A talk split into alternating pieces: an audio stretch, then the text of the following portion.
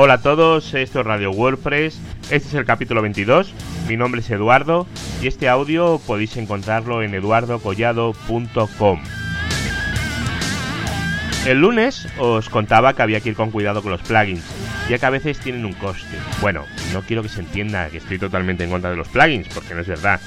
O que tengo algún tipo de fobia a ellos, es como todo, tenemos que saber qué estamos haciendo. Hoy os traigo una colección de plugins que funciona bien para casos concretos. En el caso de hoy están enfocados a la seguridad de vuestros WordPress. A ver, es como todo. Tenéis que ver qué os aportan y si realmente os interesan.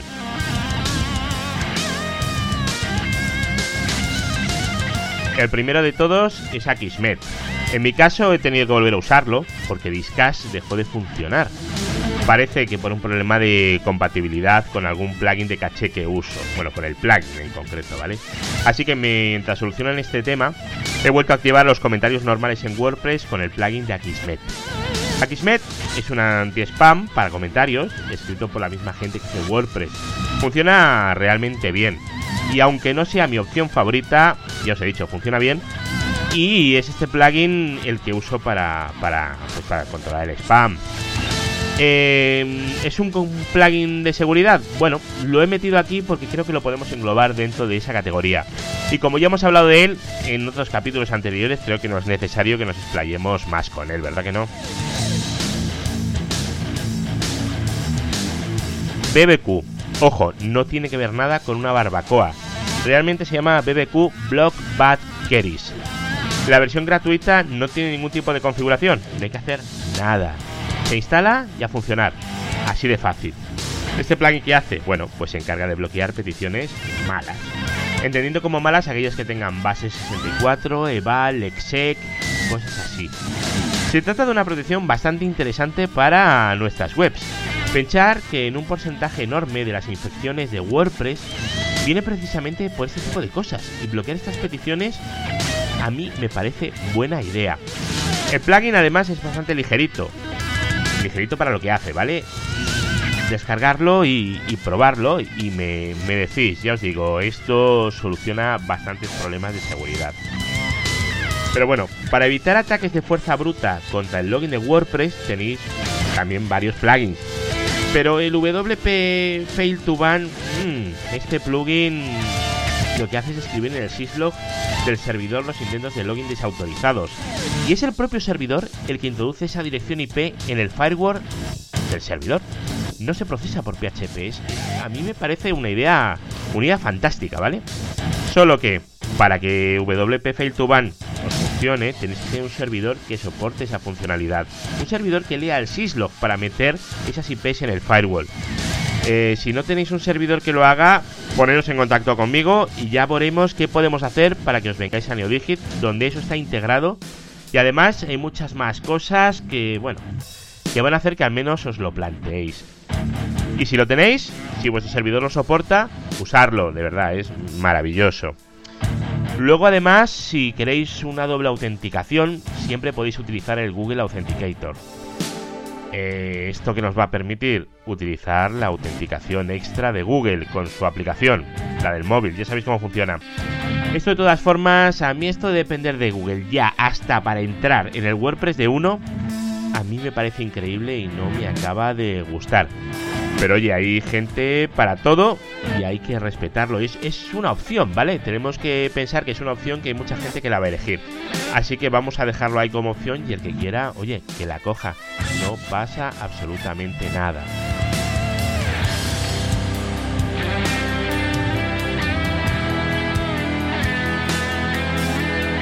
A ver, ¿queréis más plugins? Venga, pues sigamos. Si queréis bloquear una dirección IP, por la razón que, sea, ¿vale? Que vosotros queráis, podéis utilizar un plugin que se llama WP Ban. Este plugin lo que hace es filtrar por IPs, firewall de IPs. A ver, este tipo de plugins que lo que hacen es bloquear el tráfico desde ciertas IPs, a mí no me acaban de gustar. Porque realmente estáis delegando al PHP algo que lo tiene que hacer el firewall del servidor. Eh, así que le estáis dando una carga a la web que en principio no debería de tenerla. Para eso lo mejor es meter la IP en el firewall del equipo. Pero bueno, si por lo que sea tenéis que meterlo vía PHP, es una opción. Fijaros que si algo me gusta del plugin que hemos visto antes, el WP Fail to Ban, es justamente eso, que no es el PHP el que bloquea, sino el firewall del servidor. El rendimiento de la web, por tanto, no se ve afectado. Sin embargo, con este tipo de plugins, el rendimiento del servidor sí se ve afectado. Estos plugins que lo que hacen es bloquear por PHP, ¿vale? Estos sí que afectan al rendimiento. Por eso no, no me gustan, lo siento, pero no me gustan mucho.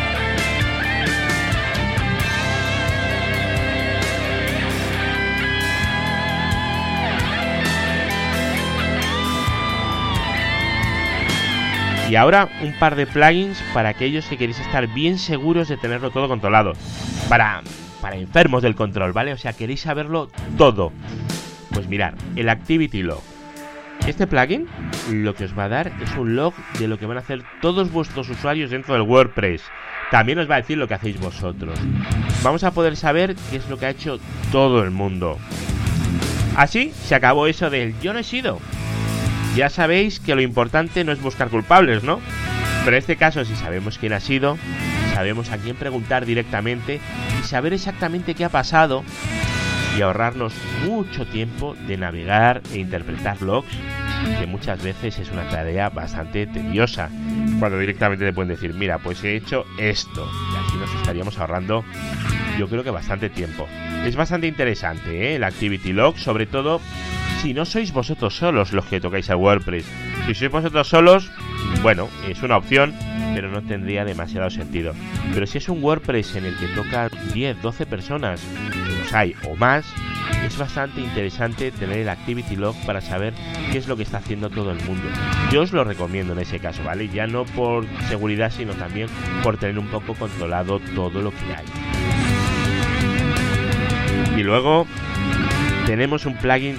Hay un plugin que es, impresionante. Se llama Exploit Scanner.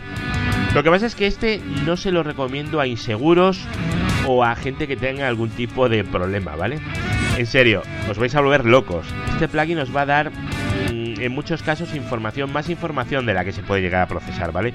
Esta información nos va, este plugin, perdón, nos va a dar información de todos aquellos ficheros que podrían haber sido manipulados, los manipulados y los que podrían haber sido manipulados, ¿vale? Realmente no hace magia, ¿vale? Lo que hace es buscar la cadena de Val y cosas similares. El problema es que si usáis eh, plugins como el Auto, Auto Optimize, ese plugin que lo que hace es eh, comprimir cabeceras y demás, utiliza mucho este tipo de cadenas que las va a encontrar el plugin Exploit Scanner y os va a dar muchísimos ficheros. Así que este plugin hay que tomarlo con pinzas y con mucho cuidado. Pero eso sí, ya os digo, es fantástico. La información que da es enorme. Si queréis tener un control total de vuestro WordPress, instalarlo. Ahora, ya os digo, si tenéis problemas porque os vais a sentir inseguros, no lo instaléis porque vais a ver cosas que no vais a querer ver. Y vais a empezar a dudar de todo. Así que ya sabéis, es como todo. Vosotros, si sois capaces de gestionar esto bien, instalarlo.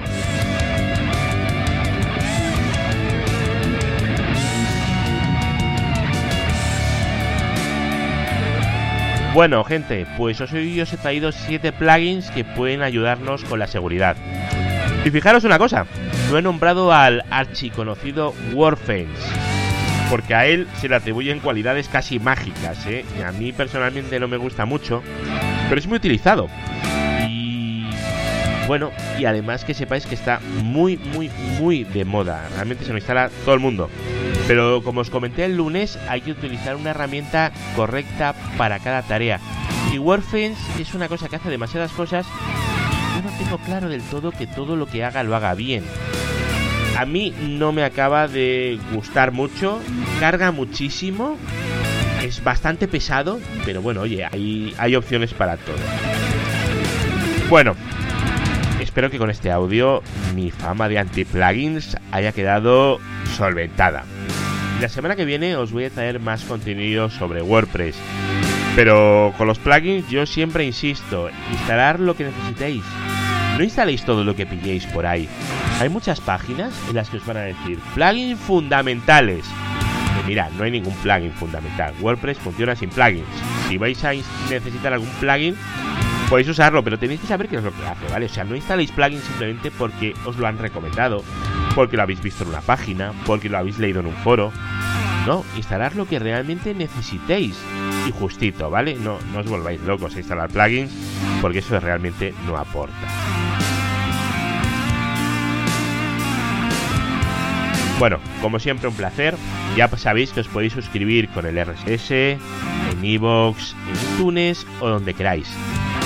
Y recordad que podéis puntuar positivamente o votar el podcast si os ha gustado y también podéis comentar, tanto en iVoox, en iTunes o directamente en eduardocollado.com. Os dejo en las notas del programa todos los enlaces que hemos hablado a los 7 plugins que hemos comentado hoy. Ya sabéis dónde, en eduardocollado.com. Este es el capítulo 22 y es eso lo que tienes que buscar. Radio WordPress, almohadilla 22. Ahí es donde mm, vais a tenerlo absolutamente todo. Bueno, un placer y nos vemos en unos días. Adiós.